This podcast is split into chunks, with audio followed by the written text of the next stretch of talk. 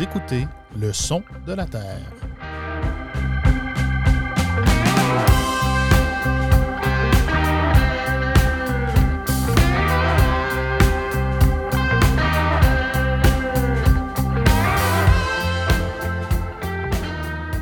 Bonjour et bienvenue au Son de la Terre, le balado propulsé par la Terre de chez nous. Mon nom est Vincent Cauchy et c'est moi qui vous accompagnerai avec mes invités, bien sûr, au cours de la prochaine heure.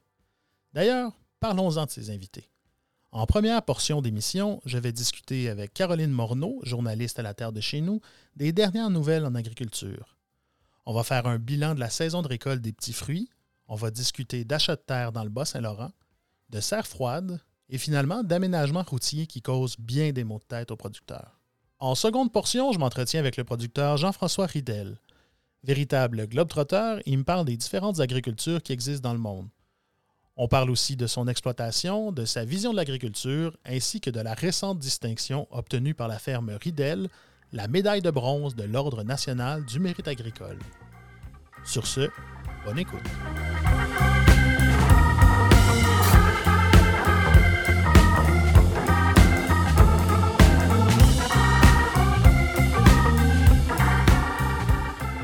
Pour faire le tour des manchettes euh, de l'actualité agricole, j'ai avec moi la journaliste de la Terre de chez nous, euh, Caroline Morneau. Salut Caroline, ça va bien? Salut Vincent, ça va toi? Oui, ça va très bien.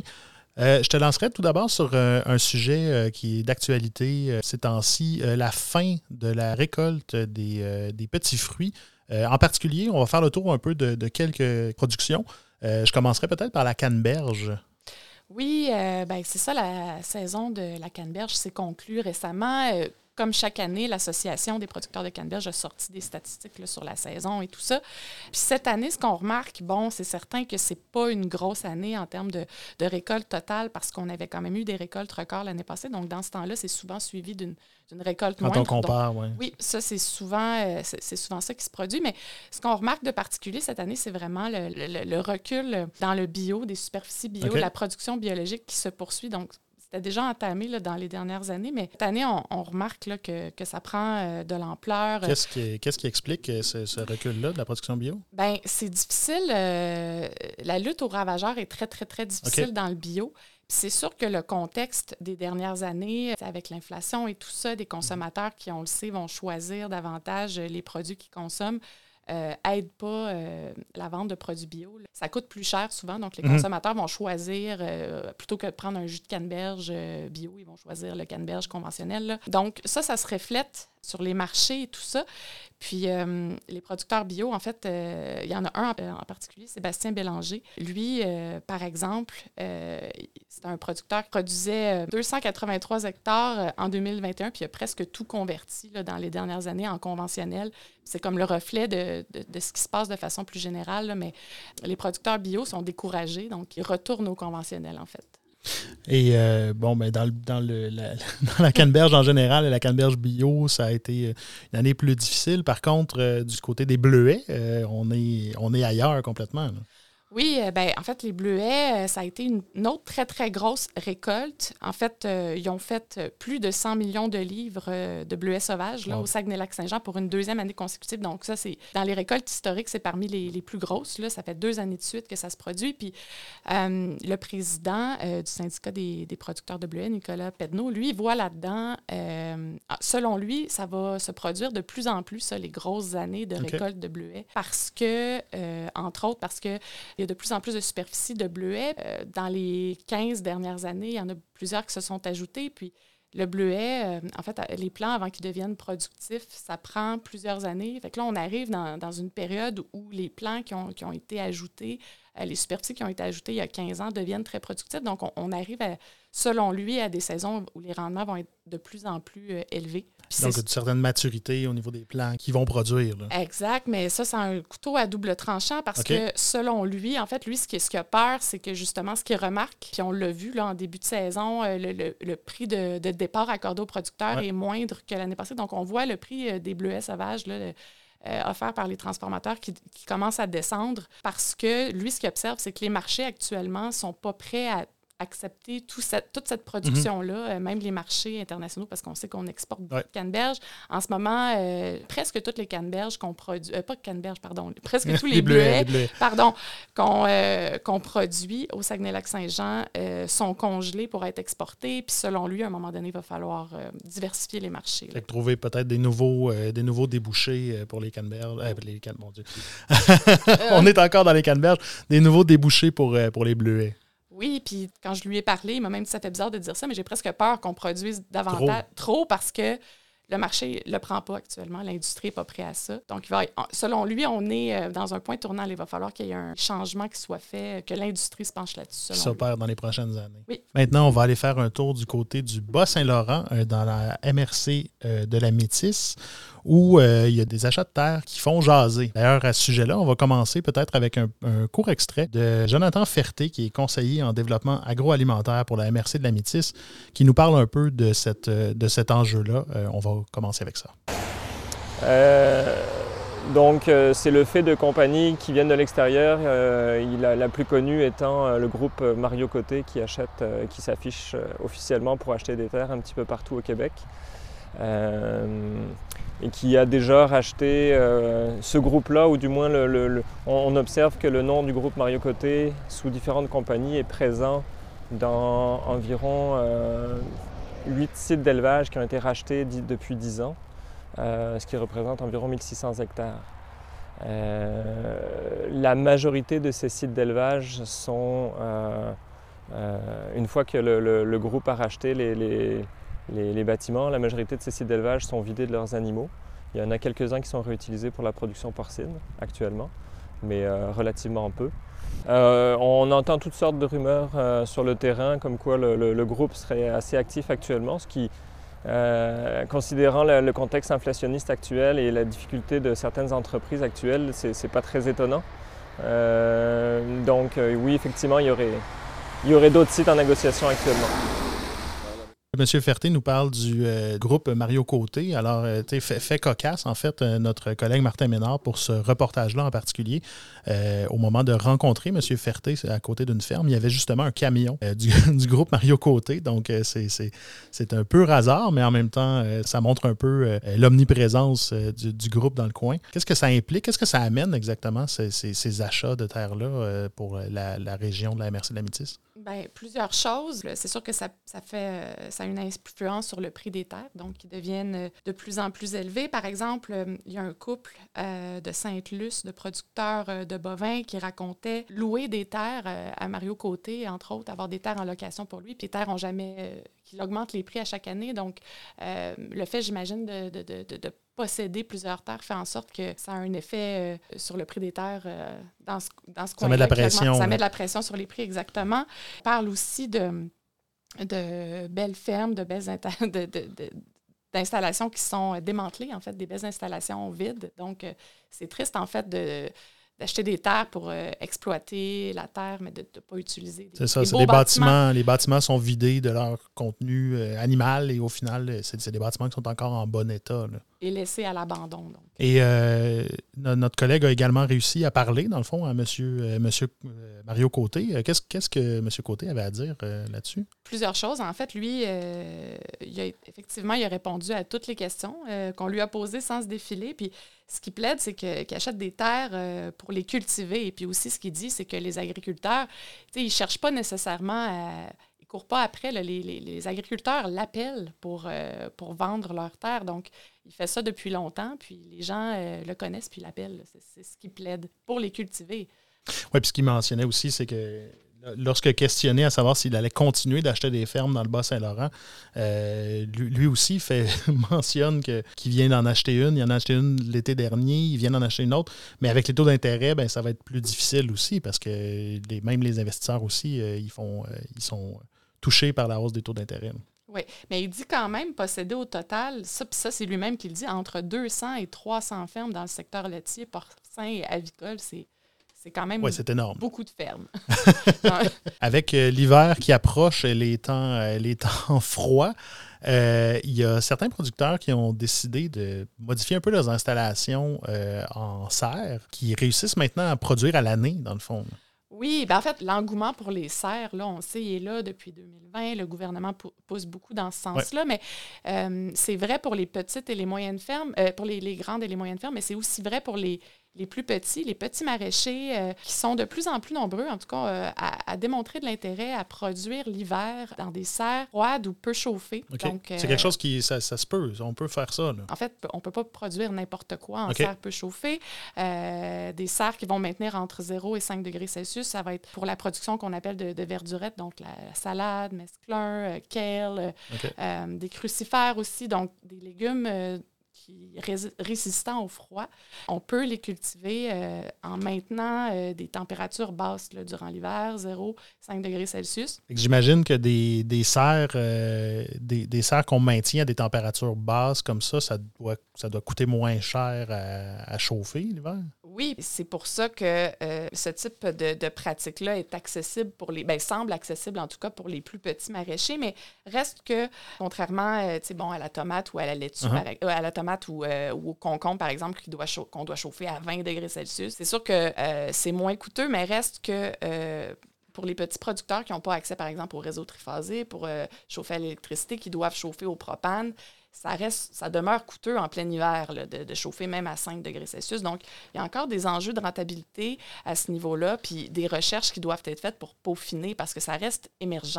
comme il y a un engouement autour de la production de serre de façon générale mhm. chez les petits maraîchers avec bon toutes les subventions qui sont à leur disposition pour ajouter des installations, pour euh, augmenter leur rendement d'été, prolonger un peu la saison à l'automne, mais pour produire vraiment en plein hiver, là, il y a encore, euh, je pense que c'est encore expérimental. Mais il y a une volonté d'améliorer euh, ça. C'est comme euh, quelque chose qui est.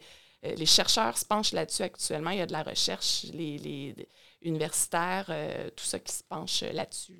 Puis je pense que dans les gens que tu as rencontrés, il y en a aussi qui étaient un peu partisans, oui, de la, de la culture en serre hivernale, mais qui considéraient qu'il y avait des moments où c'était vraiment pas.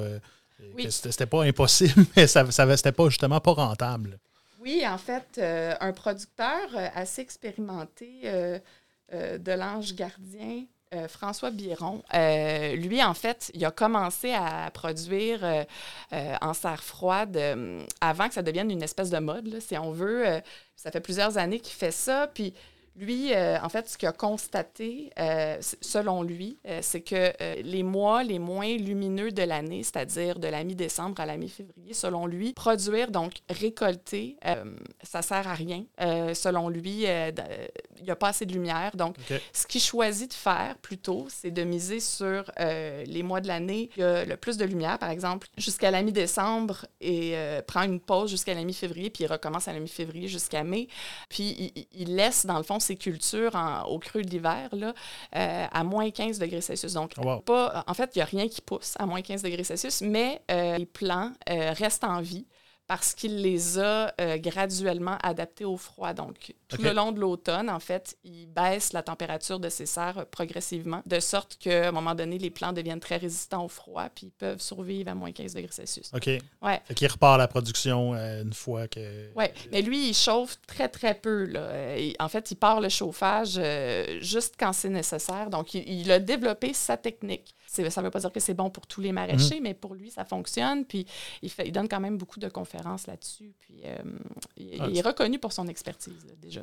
C'est une voie, c'est une voie intéressante pour, euh, pour maximiser, si on veut, euh, tous les temps de l'année. Tout à l'heure, tu parlais au niveau du chauffage, que c'est principalement bon chauffage au propane, chauffage au, bois. Est-ce que, est que le réseau électrique pourrait être envisagé aussi pour, pour chauffer ces serres-là durant l'hiver? Oui, mais en, fait, il faut, il faut avoir accès au, réseau triphasé. Puis ça, c'est pas, pas tous les petits maraîchers qui ont accès. Mais moi, je suis allée en voir un producteur à Saint-Fulgence, euh, Adrien Belkin, qui, lui, ça donnait, ben, en fait, le réseau triphasé passe proche de sa ferme. Donc, il a pu euh, envisager cette option-là euh, de chauffer à l'électricité. Donc là, cette année, ce qu'il me racontait, c'est que ça va être la première fois qu'il va produire en plein hiver. Donc lui, il va vraiment produire tout l'hiver petite verdurette là, à l'électricité. Donc, quand je suis allée le voir, il recevait sa génératrice. il, il, commençait là, à se préparer en prévision de l'hiver. Puis euh, là, il va essayer juste une année de test. Il l'admet lui-même. Là, il sait pas, il n'a pas la prétention, je pense, de dire qu'il va rentabiliser ses activités avec ça tout de mhm. suite, mais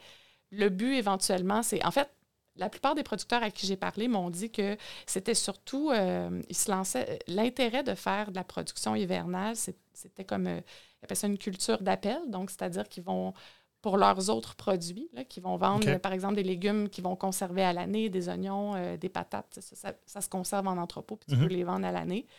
Puis en ajoutant des petites verdurettes produites l'hiver comme produits d'appel pour compléter des paniers, il y en a beaucoup qui vont faire ça donc, sans, penser, sans miser là-dessus, on n'est pas rendu à miser là-dessus. Euh, euh c'est pas le produit principal, mais ça. Ça, vient euh, compléter un Exactement, une offre et la rendre plus intéressante, plus diversifiée. Hmm. En tout cas, c'est vraiment intéressant. On espère que la, recherche euh, en ce sens-là va se poursuivre et que ben, ça, va, ça va fonctionner à l'année. Je terminerai peut-être avec un petit, euh, un, petit sujet. Euh, en fait, ce n'est pas un petit sujet, c'est un gros sujet, c'est un sujet de taille. En fait, c'est ce qui amène la problématique. Encore une fois, notre collègue Martin Ménard est allé à la rencontre de producteurs dans le centre du Québec qui ont des, qui ont des enjeux parce que le ministère des Transports a décidé d'installer un terre-plein. Alors, euh, ceux qui sont, euh, je ne sais pas si, vous êtes euh, familiers, mais dans le coin de Saint-Liboire, donc les gens qui sont déjà allés, donc à Expo Champ, la première sortie en partant de Montréal, on arrive à Saint-Liboire et il y a le fameux Big Stop, qui est un gros arrêt pour les, pour les, semi-remorques et les, gens de passage. Et le ministère des Transports a décidé d'installer un terre-plein à cet endroit-là, ce, ce qui soulève la grogne des producteurs de la région. D'ailleurs, notre, euh, collègue a, eu la chance de rencontrer euh, certains des producteurs qui lui ont même fait une, euh, qui lui ont fait une démonstration, qui lui ont offert une démonstration, qui sont arrivés avec leur, tracteur, avec des roues doubles et un semoir de 6 mètres de largeur et, et ben, ça passe pas. la voie un maximum de, 4,9 mètres de largeur. Donc, ça, ça, amène une problématique. Et ils sont invités, euh, les, producteurs, ils doivent faire un détour de 22 km s'ils ne veulent pas, euh, pour, accéder à leur terre, euh, s'ils ne veulent pas passer par là. Donc, on va écouter à ce sujet-là Mme Lise Tremblay de la ferme Fatran Incorporée qui est à, qui est à Saint-Liboire, justement. Quand on arrive devant une situation comme celle-là, la première chose, c'est stressant parce que ça passe pas. Et euh, on est obligé d'avoir des escortes, parfois en avant, parfois en arrière. On arrive près de l'autoroute. Euh, il faut aller bloquer la circulation. Les gens s'impatientent, euh, s'impatientent. Et à ce moment-là, ben, je pense que va falloir trouver une solution à long terme. Puis la, la meilleure solution, là, ça va être d'enlever ce terre-plein-là. Le ministère des Transports n'aura pas le choix de prendre des décisions dans ce sens-là. Puis on va demander à la municipalité également de s'impliquer pour appuyer toutes les actions qu'on va porter pour réussir à enlever ça puis à trouver une solution à long terme. On est producteur agricole, on est là pour nourrir le monde, c'est notre travail de tous les jours, mais en plus, on doit absolument euh, sensibiliser la population et les citoyens à cette réalité-là qui, sont les, qui font partie, cette réalité qui fait partie de nos enjeux agricoles présentement. Les routes sont là et on doit circuler.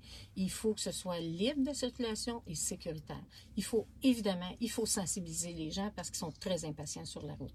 Quand il y a une situation comme on vit ici au Big Stop, où est-ce qu'il y a un terre-plein et qu'on peut pas passer, il faut trouver des solutions.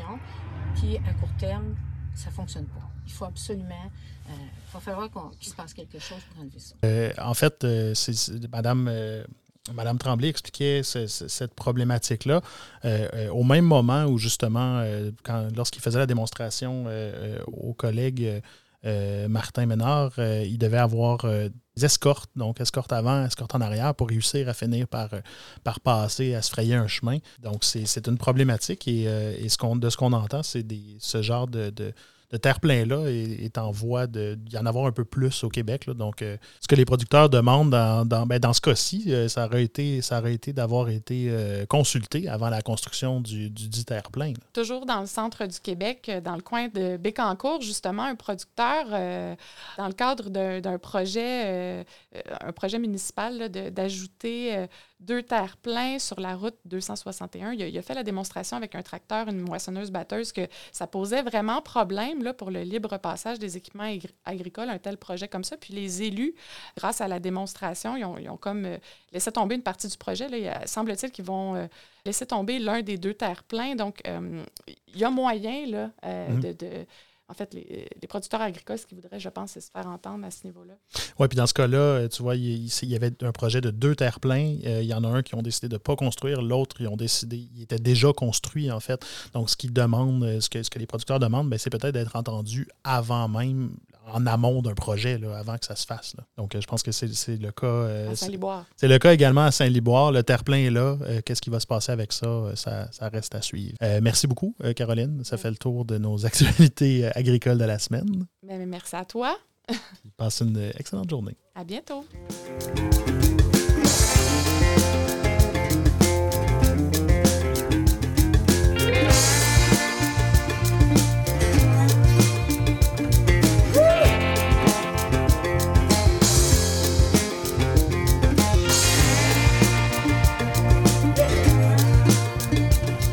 Monde d'aujourd'hui, l'agriculture est de plus en plus globale, mondiale.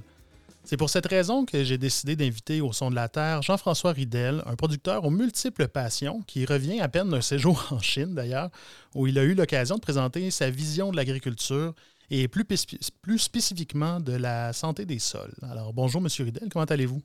Bonjour, bien merci. Euh, la saison est pas mal terminé. J'ai des gens qui travaillent un peu dans la cour à émonder, euh, mon père qui me pose des questions. Donc, c'est la routine, quoi. Ça bouge.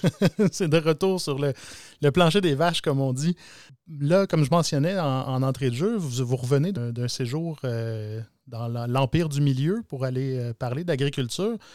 comment est-ce que vous en êtes venu à donner des, conférences un peu partout comme ça et à, voyager aussi dans le monde agricole? Ah, ben, c'est la conjoncture de plusieurs choses. Euh, premièrement, euh, quand j'étais à l'université, j'ai toujours voulu faire des stages donc à l'étranger. Euh, ça m'a amené à éventuellement faire un stage quand j'étais au Cégep en France, puis par la suite à l'université, j'ai fait un an de stage au Japon. Par la suite, à la fin de mes études universitaires, j'ai travaillé une dizaine d'années au Japon. À, à, partir du Japon, j'ai pu travailler avec autant la Russie, la Biélorussie, l'Allemagne, la, France, oh, euh, la Corée.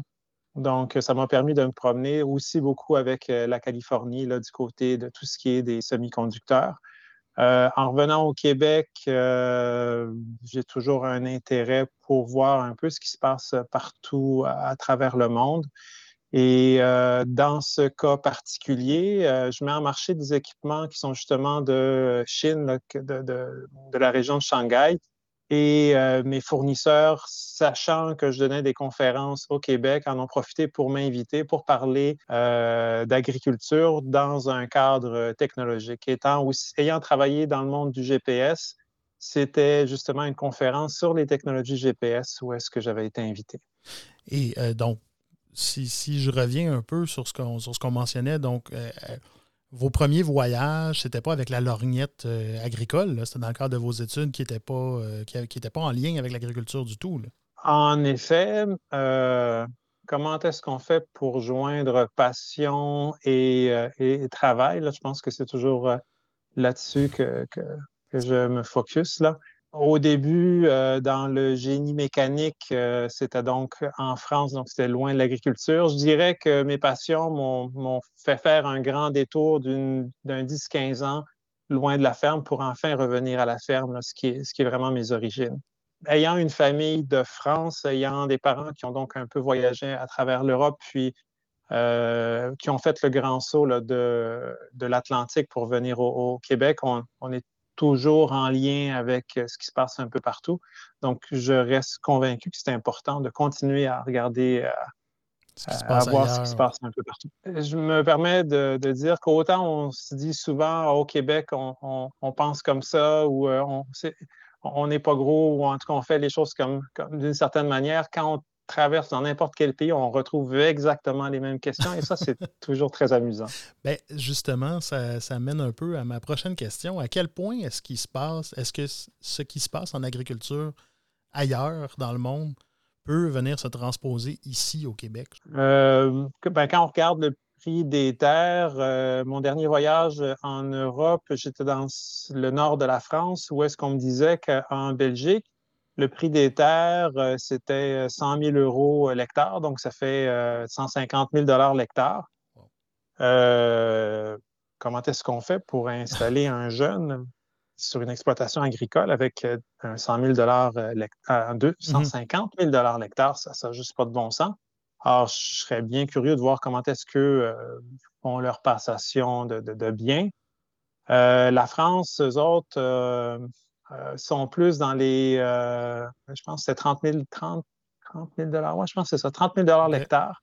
À 30 000 l'hectare, donc ils ont mis tout un ensemble de régulations qui fait que euh, les, la vente des terres est, très contrôlée.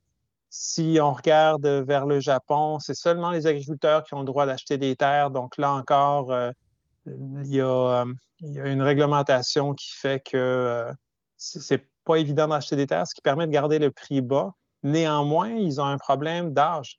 Euh, là aussi, il y a quand même un problème de passation pour les terres où est-ce qu'il n'y a pas assez de jeunes parce que c'est pas assez rentable. Puis c'est encore des problèmes qu'on trouve ici. Mm-hmm. Et il euh, faut continuer de se creuser la tête pour nous au Québec, pour notre nation, vers où est-ce qu'on veut envoyer notre agriculture? Est-ce qu'on veut prendre le modèle à la russe? Je parlais avec des Russes quand j'étais en, en Chine qui me disait à quel point euh, c'est bien d'avoir des, conglomérats agricoles où est-ce qu'ils ont des 10, 20, 30, 50 000 hectares, où est-ce qu'ils ont des machines qui font, euh, qu'est-ce qu'il me disait? Je pense que c'était 20 heures. Un tracteur fait généralement 20 heures par jour euh, d'opération. Puis, ça veut dire qu'ils ont peu de machinerie, de la machinerie qui est très utilisée. Euh, mais est-ce que c'est ça qu'on veut pour notre modèle au Québec, d'avoir l'optimisation ultime des équipements avec le moins de gens possible parce que selon les Russes, euh, les jeunes euh, préfèrent jouer sur TikTok que, conduire un tracteur? puis de toute façon, l'argent s'en va toujours au plus gros, donc il n'y a rien à faire. On, continue comme ça. Donc c'est une, vision très, comment je peux dire, de, lâcher prise, si je peux dire, sur ce qui était l'industrie agricole. Puis, ben, on s'entend dessus que c'est pas trop vers ça que moi je vois l'agriculture. Néanmoins, si c'est ça que notre peuple veut, ben, c'est vers là qu'on va aller. Ben, on, va, on va y revenir certainement tantôt sur votre, euh, votre vision de l'agriculture, ça c'est certain. Euh, vous avez fait euh, récemment, genre, je, le, mentionnais en entrée de jeu, un séjour en Chine. je sais que vous avez assisté aussi à une foire agricole euh, en, Chine. Euh, comment, ça, fonctionne là-bas? Comment est-ce que ça, est-ce que c'est vraiment euh, ce qu'on peut imaginer comme, modèle de démesure ou de, d'éléments comme ça? Ou, ah, la démesure de la Chine, c'est par sa population et son territoire agricole qui est quand même très grand. La démesure, c'est par le nombre d'entreprises qui, euh, qui se battent, euh, comment je peux dire, pour garder euh, leur marché, pour développer leur marché. Or, il n'y a pas de raccourci trop court pour réussir à, à surpasser le voisin par en copiant, en, en allant, c'est ça, copier, puis essayer de couper les prix de toutes les manières possibles.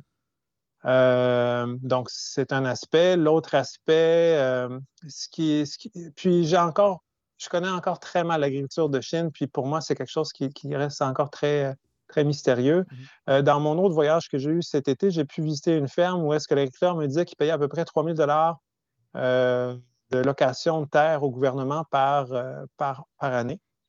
Donc, à, à 3 000 dollars hectares par année, euh, ça fait quand même euh, ça fait quand même cher. Puis bon, c'était dans la région, euh, je pense que c'était deux heures au nord de Shanghai là, en TGV.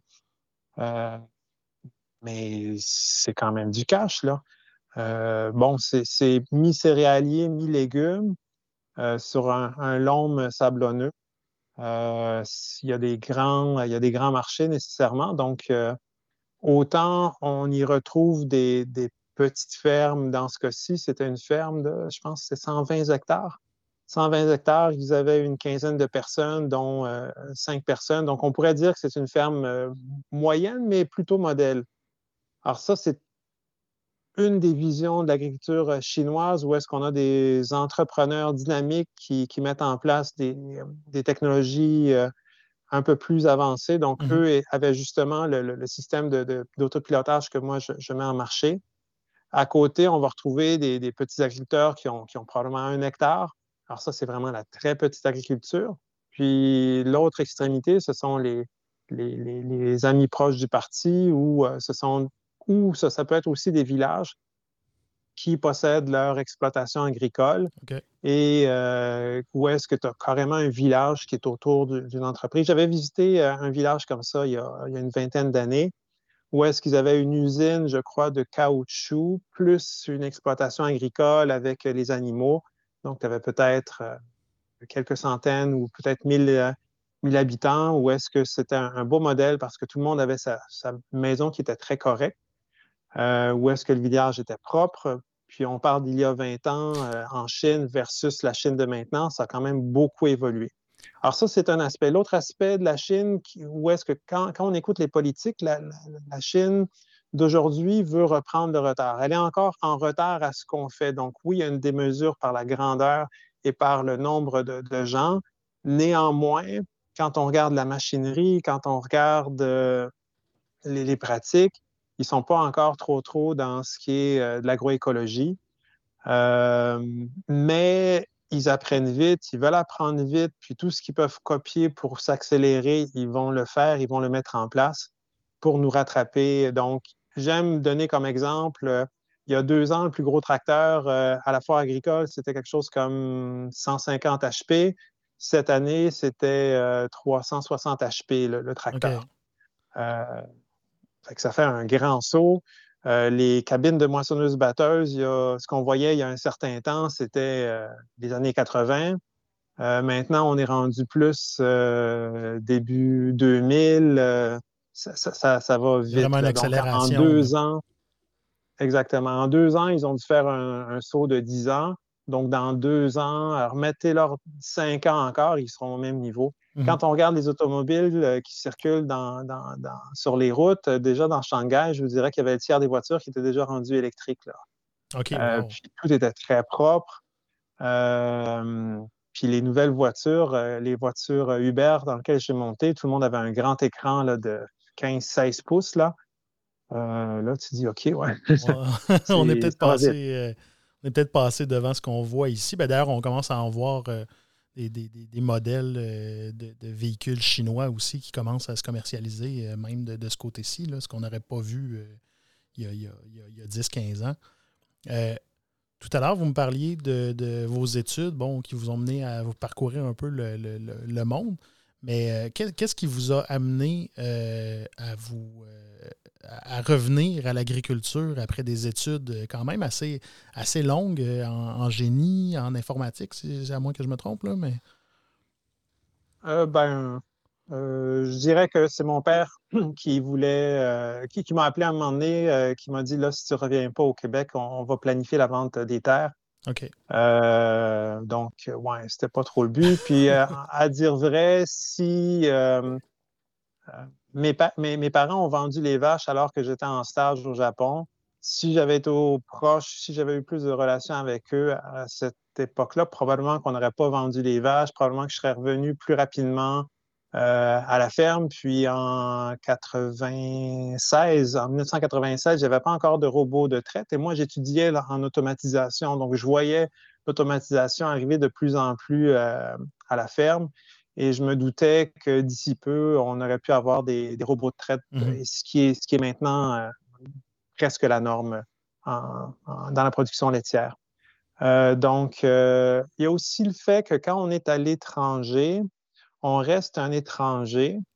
Et quand on prend l'effort de revenir dans notre patelin avec un, un bagage différent, on finit par euh, reprendre une, une autre position qui est peut-être plus avantageuse que si on était resté à l'étranger.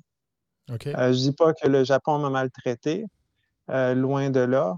Néanmoins, euh, c'est quand même un grand effort là, pour euh, apprendre la langue, apprendre l'écriture au Japon. Ça reste que ma femme est d'origine chinoise, on aurait pu aller en Chine. Euh, puis finalement, euh, l'un dans l'autre, euh, j'ai été vers la solution relativement facile. Puis aussi le bonheur de revenir proche, proche de, de, ma famille. Donc maintenant, je suis capable de voir mes parents tous les jours, alors que j'ai été séparé d'eux pendant dix ans. longtemps. Puis, oui, c'est aussi un bon temps pour profiter d'eux, alors que et profiter de, l'aide aux parents. Je veux dire, quand mmh. on a un jeune enfant, on a eu notre fils de 0 à 5 ans, euh, pas d'aide euh, des grands-parents, ça n'a pas été nécessairement facile non plus. Donc, en étant proche de la famille, décidément, c'est très positif. On parle d'être euh, proche de la famille. si vous pouviez me parler un peu justement de, de, ben, votre ferme, vous êtes situé à Saint-Césaire? Exact. donc, on a 115 hectares en grande culture. On a une rotation maïs, blé. mon père a acheté les premières terres, je pense que c'était en 1975. Puis les dernières terres qu'on a achetées, c'était en 2011, je crois. OK. Fait qu'il y a eu une croissance euh, pendant toutes ces années-là de, la superficie. Exactement. Tranquillement, au fur et à mesure que des opportunités euh, s'ouvraient. Euh, puis on est chanceux d'avoir les terres quand même très regroupées. On n'a pas été acheter des terres à 10 km, au contraire, les terres se touchent presque tous les unes des autres. Euh, ce qui permet d'être efficace, ce qui permet d'avoir des machines plus euh, sobres, si je peux dire. Quand je regarde le voisin qui a 2000 hectares, ben, ils ont des fast tracks, ils ont besoin de camions, ils ont de la main-d'œuvre pour les aider. Nous, on est plus dans une optique plus, plus petite euh, où est-ce qu'on a des plus, petites machines qu'on va utiliser moins dans l'année, mais qu'on va faire durer plus longtemps. On a un peu plus de maintenance, mais parce qu'elles sont moins utilisées, ben on, peut les garder plus longtemps. Puis je reste convaincu qu'on reste d'un point de vue économique tout aussi efficace. Euh, au niveau des rotations et du sol, premièrement, on est sur un sol très argileux. Là, à Saint-Césaire, c'est de la Sainte-Rosalie en, grande partie. Euh, ensuite, maïs, soya, blé. On essaie de s'améliorer tranquillement du côté des euh, blés d'automne.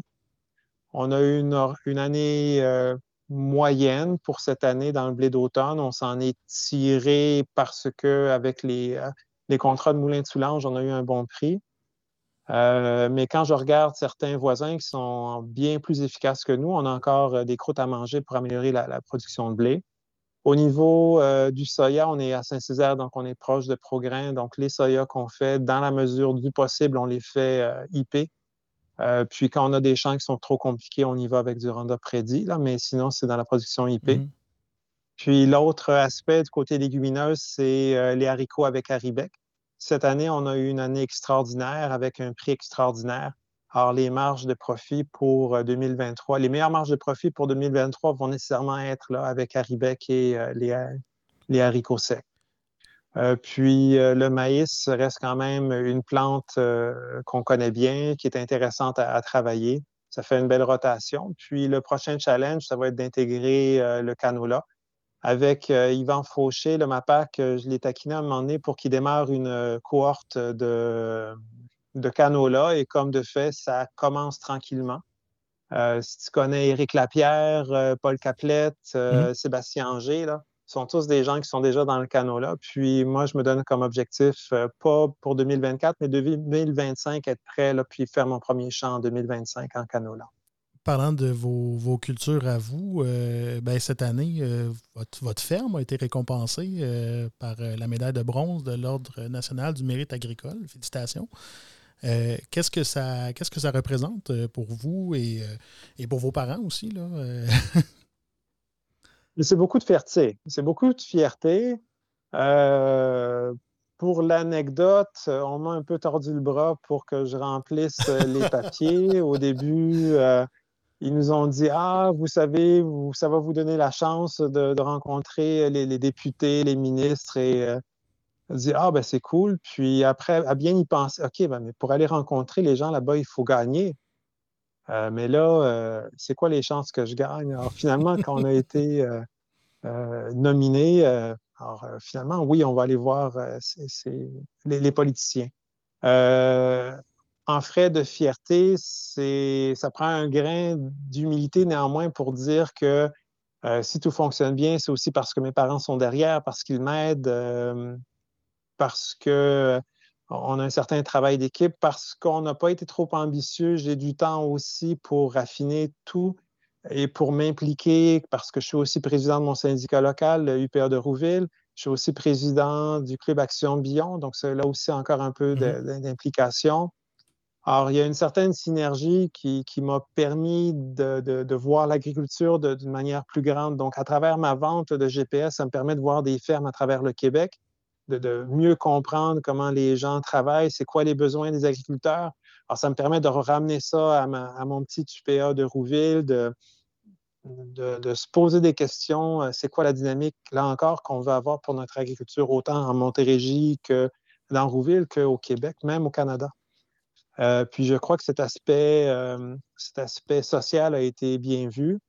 Au point de vue des chiffres, après avoir pris des formations sur les coûts de production, j'ai des chiffriers qui sont assez bien, bien avancés. Alors ça, c'était assez bien vu. On a une partie des euh, équipements qui sont en copropriété. On a un épandeur à fumier qui est en CUMA. Euh, donc, l'effort de travailler en collaboration aussi, ça a été vu comme un, aspect positif. Euh, ensuite, on a des haies brise-vent, on a des bandes riveraines qui sont adéquates. Ça aussi, ça a été bien vu. On a un effort de, rotation de culture. On essaie d'avoir une implication politique. Là, quand on parlait tout à l'heure de canola, de dire que ça prend une meilleure euh, biodiversité, ça prend de meilleures rotations, donc c'est le tout de le faire quand même à la ferme. Euh, puis, euh, on essaie de mettre en place les cultures de couverture. nécessairement après les blés, ça c'est facile, on le fait bien.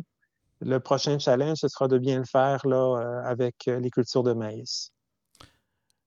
Ça fait quelques fois que vous le mentionnez, puis on va, on va en parler justement de votre, votre autre entreprise euh, avec le temps, vous avez fini par euh, marier vos deux passions, euh, que sont l'agriculture et la technologie. Est-ce que vous pouvez me parler un peu de, cette entreprise-là, puis du produit que vous distribuez?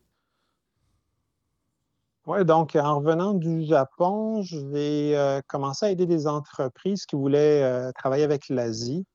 du Japon, j'étais ingénieur très proche des technologies de la télévision. Et à Montréal, j'avais aidé une entreprise euh, qui faisait justement de la télévision 3D. Alors, au lieu d'être euh, employé temps partiel ou euh, à temps plein avec eux, j'ai eu mon entreprise de, consultation, donc Consuligence, Consultation Intelligence, que j'ai développé avec eux. puis, j'ai eu un autre client dans, dans les traitements d'eau, sauf que quand c'est le temps de récolter, et qu'il euh, faut que j'aille faire un tour en Californie ou en Chine pour, euh, pour gérer des, problèmes techniques, c'est quand même compliqué. Euh, donc, éventuellement, les compagnies se sont éteintes d'elles-mêmes, donc je n'ai pas continué dans, cette optique-là. puis, à travers mes voyages en Asie, j'ai quand même vu des opportunités d'importer des équipements. Premièrement, les lasers, puis euh, dernièrement, ce qui marche bien, c'est euh, ce qui est les GPS. Puis euh, éventuellement, à terme, après tous les équipements que j'ai vus à Wuhan il y a quelques semaines, il y a encore beaucoup d'autres équipements qui seront d'intérêt à importer. Puis j'essaie de développer des petits trucs de temps en temps. Peut-être est-ce que je vais être capable de sortir un produit. J'essaie de développer un, un, senseur pour les silos. c'est un peu comme ce que fait Agrilog. Là. Mmh euh, mais l'idée, c'est d'avoir un. Pas, jamais aussi bien que ce que fait Agrilog, mais des fois, si on avait un petit senseur euh, plus économique, ça pourrait aider bien, bien des gens. Alors, ça, c'est un autre projet que, que j'ai parmi tant d'autres. Et euh, on, parle de, GPS. il y a quelques années, est-ce que vous auriez cru que les systèmes de GPS seraient aussi, aussi clés en agriculture avant, avant que ce soit vraiment implanté partout? Euh, oui, oh oui, euh, je te dirais que même quand j'étais à l'université, c'était en 1997, j'avais fait un, rapport sur les technologies GPS, puis j'avais la firme conviction que ça allait être important. Puis mon premier euh, travail que j'ai eu en retournant au Japon, ça c'était en 99, c'était chez Epson, justement pour le développement des technologies euh, GPS. Sauf que c'était des technologies plus proches du consommateur. J'aurais préféré qu'on essaie de développer une branche agricole, ce, que, ce qui ce n'est pas fait, ce, qui n'a pas été fait. mais le GPS va continuer d'aider le, monde agricole, puis je le vois à travers mes discussions avec mes clients, où est-ce que même maintenant, les clients de, 60, 65, 70 ans veulent avoir un GPS parce qu'ils ont mal au bras, ils ont mal au cou, ils veulent relaxer, on veut prendre le téléphone, on veut être capable de texter en même temps que de mm-hmm. conduire le tracteur. C'est devenu euh, un outil de base. Puis euh, au prix euh, où est-ce qu'on charge maintenant pour équiper un tracteur en autopilotage, grosso modo, c'est 10 000 À ce prix-là, il ne faut pas. on a d'autres argent à économiser ailleurs que ça. Oui, oui, à ce prix-là, on serait, on serait fou de s'en passer comme comme, comme, il disait dans le temps. Euh, mais euh, est-ce que les augmentations, tu sais, là, bon, les, les, GPS sont de plus en plus. Euh, c'est devenu la norme là, dans, le milieu agricole. Jusqu'où on peut aller là-dedans? C'est quelque chose qui, oui, on parle d'un coût de 10 000 pour, pour une installation et pour, pour quelque chose qui va, qui, qui, va fonctionner. Mais à quel point est-ce qu'on peut aller raffiner euh, l'utilisation du GPS? Ah, ben, si on regarde ce que font les grands manufacturiers comme euh, John Deere, euh, le, top du top de ce que j'ai vu à date, ça reste quand même, c'est chez John Deere avec leur double antenne, avec l'enregistrement des erreurs. Oups, juste canceller ça. puis, c'est où est-ce que tu mets un, GPS sur le planteur à maïs qui va enregistrer l'erreur euh, du, planteur qui fait que quand on repasse plus tard pour mettre l'azote ou faire un cerclage, on connaît déjà s'il y a eu une erreur ou s'il y a une courbe. Alors ça, c'est vraiment euh, une technologie là, qui, est très, très raffinée. raffinée. Euh, est-ce qu'on va trouver ça chez les compétiteurs bientôt? je pense que oui, c'est tout évolue, tout le monde mm-hmm. s'en va vers ça. Euh, ensuite, euh, il y a tous les aspects de capteurs. Donc, euh, quand on regarde ce que fait Precision Planting, Precision Planting ont des, spectromètres qu'on met sur le, En anglais, on appelle ça un seed firmer, le, hockey stick, là, que certains appellent le, bâton de hockey qui vient à côté la, graine sur le sillon. Ils mmh mettent un capteur spectrométrique là-dessus, ce qui permet de faire une analyse du sol à la grandeur du champ. C'est donc des, données qui sont vraiment euh, fantastiques. Euh, ensuite, l'autre aspect, ça va être au niveau de l'automatisation bientôt. Euh, quand j'étais en Chine, on a vu quelques démonstrations de robots qui faisaient leur demi-tour automatiquement, qui descendaient les outils. Alors ça, ça risque d'être quelque chose qui va avoir un certain intérêt. Il faudra voir c'est quoi les normes de sécurité qu'on va juxtaposer à ces mmh technologies-là. Néanmoins, euh, je reste convaincu qu'on euh, veut avoir un humain pas très loin parce qu'il y a toujours une roche, une branche, un trou de siffleux, euh, un disque qui se démanche. Il y a, toujours quelque chose. C'est pas vrai que tu rentres dans un champ, tu pèses sur le piton, les deux doigts dans le nez, puis tu sors du champ, c'est terminé. Mmh Il y a toujours quelque chose. Donc. Euh, c'est souvent, des, souvent des éléments qu'on voit à plus petite échelle aussi. Souvent, c'est des robots qu'on voit dans, le maraîcher, qu'on voit euh, plus que dans, dans les grandes cultures. Ah, mais euh, ça fait partie des plans là, chez les Chinois. Là. Ils disaient que d'ici 2040, ils veulent être capables de gérer une ferme de 1000 hectares avec deux personnes. C'est ça leur objectif. Euh, mais bon, ça, c'est des objectifs euh, corporatifs, là. Euh, donc, il faut prendre ça avec un grain de sel. Néanmoins, ça fait partie un peu de la vision. Puis, je crois néanmoins que des plus petites machines, imaginons un tracteur de 60 HP avec un planteur de 4 ans, multiplié par 4.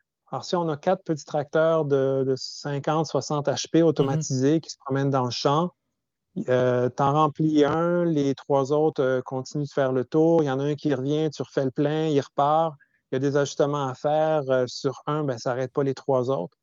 Euh, je crois que les, les, flottes de robots risquent d'être quelque chose de plus intéressant parce que ce sera des équipements qui seront moins chers, plus versatiles et plus léger, donc moins de compaction. Puis, alors c'est bien beau d'avoir un tracteur à 500 ou 700 000 là, les, les beaux X8 de, John Deere, entre autres, mais c'est pesant.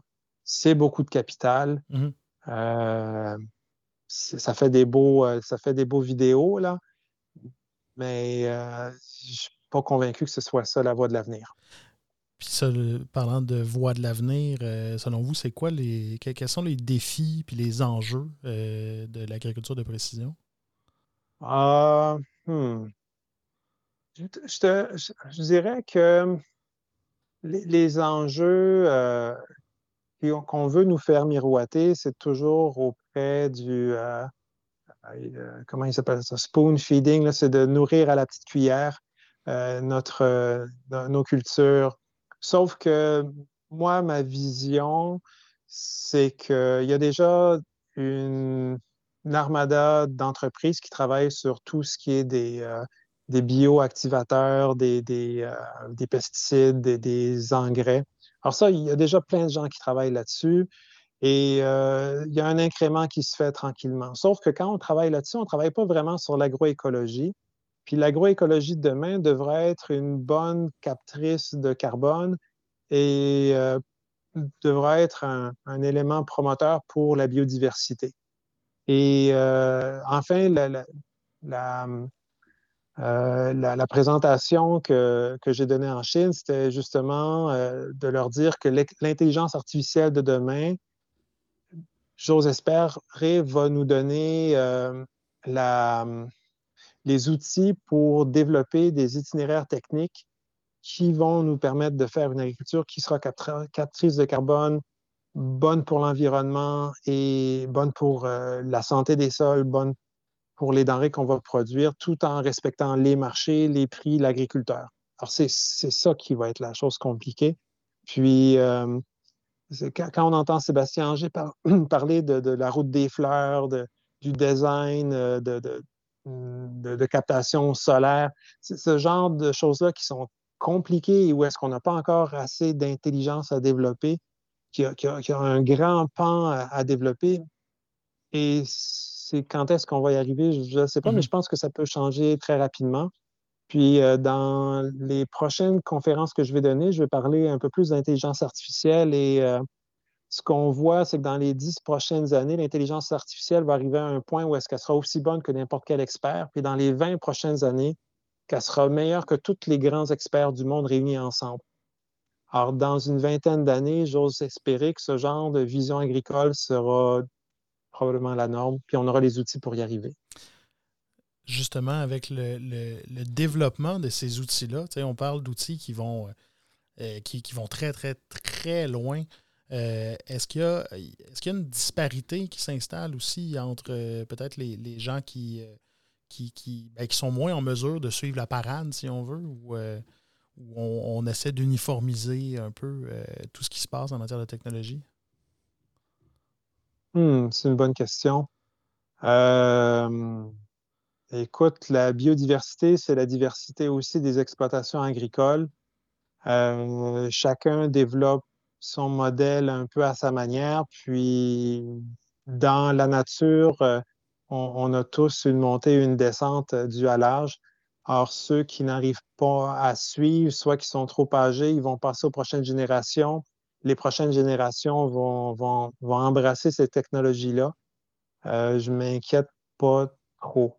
Euh, puis quand je regarde mon voisinage, je vois des générations, euh, quand on regarde comme trois générations, mmh le, père qui était très, très conservateur, le fils qui était très proche de chez Chiffre, puis là, le petit-fils qui embarque, qui réfléchit beaucoup plus.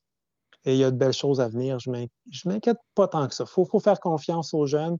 Puis, euh, j'ose espérer qu'un balado comme ça va justement allumer quelques neurones par ici et là. Et euh, ça, va juste donner le goût aux gens de s'impliquer plus et euh, chercher encore plus comment améliorer notre modèle d'agriculture québécois pour qu'il soit de plus en plus résilient, autant dans l'économie que dans le, dans le social que dans l'environnement. Vous avez mentionné plus tôt que vous étiez euh, président de votre UPA régional. c'est les 100 ans de l'UPA cette année. Alors, comment, comment est-ce qu'on peut réfléchir sur les 100, les 100 années qui, sont passées en matière d'agriculture? Puis, c'est quoi l'avenir de, de l'agriculture pour les 100 prochaines années? Ben, c'est exactement la question que je, que je veux poser, que je veux qu'on se pose. Euh, donc, j'aime bien dire que euh, oui, l'UPA va avoir 100 ans cette année ou euh, vont, vont commencer leur célébration pour les 100, les 100 ans. Néanmoins, c'est bien d'avoir 100 ans, c'est encore mieux d'avoir une vision pour les 100 prochaines années. On a parlé de ce qui se faisait un peu partout dans le monde. On peut se douter que des vieux pays sont déjà passés par les problèmes qu'on entrevoit quand on pense que dans les 15 prochaines années, il y a beaucoup d'agriculteurs qui devront prendre euh, leur retraite. Mmh quand on regarde le prix des terres, les jeunes ne seront pas capables de s'établir sur les entreprises.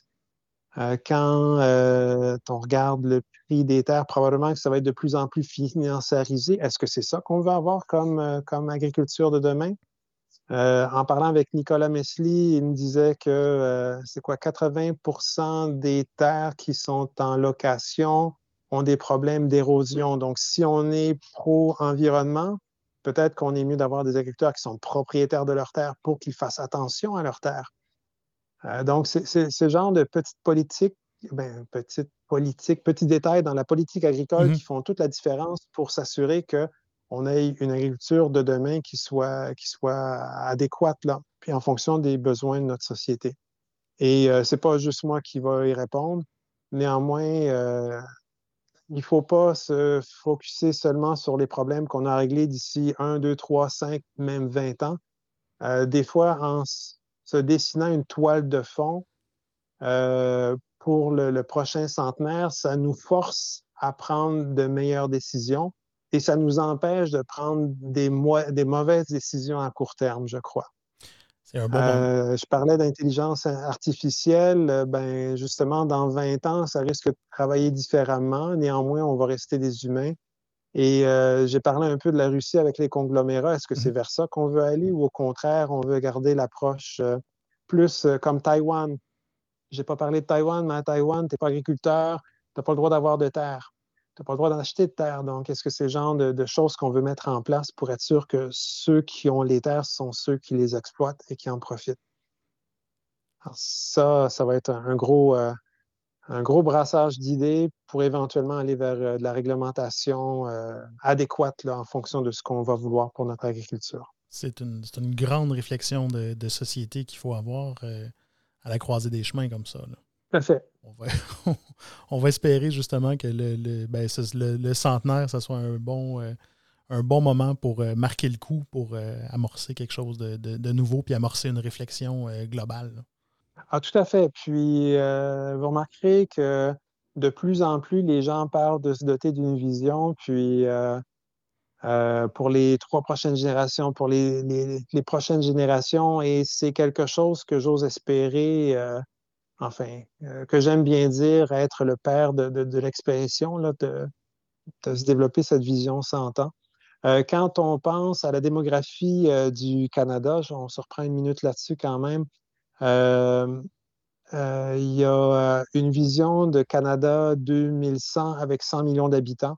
100 millions d'habitants au Canada, ça veut dire que c'est deux fois et demi la population qu'on a actuellement. Si on est à 40 millions, 100 millions, deux fois et demi, ça fait pas mal de monde. Mm-hmm. Donc, si Montréal, c'est, mettons, 3 millions d'habitants pour toute la région de Montréal, on fait fois deux et demi, on arrive quasiment à 6, 9, ça fait 9 millions? Non, 8 euh, millions. On n'arrive pas loin de la population du Québec euh, total actuel pour la région de Montréal. Exactement.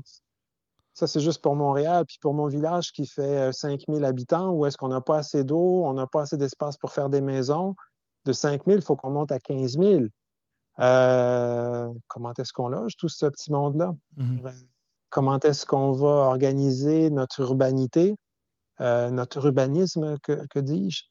Euh, comment est-ce que les gens vont se chicaner pour, euh, pour les terres? je ne sais pas. Mais c'est important d'y penser. Puis, à titre amusant, ma femme a un condo qu'elle loue à, Montréal. Et, mais c'est un bordel, les condos. Les gens sont méchants. Oh là là, c'est bonne chance. Alors, il faut y penser d'avance. En effet, c'est ce qu'on peut, c'est ce qu'on peut espérer pour l'agriculture québécoise. ben, merci beaucoup pour votre, votre temps, M. Ridel. C'était très apprécié. Merci et au plaisir. Au revoir.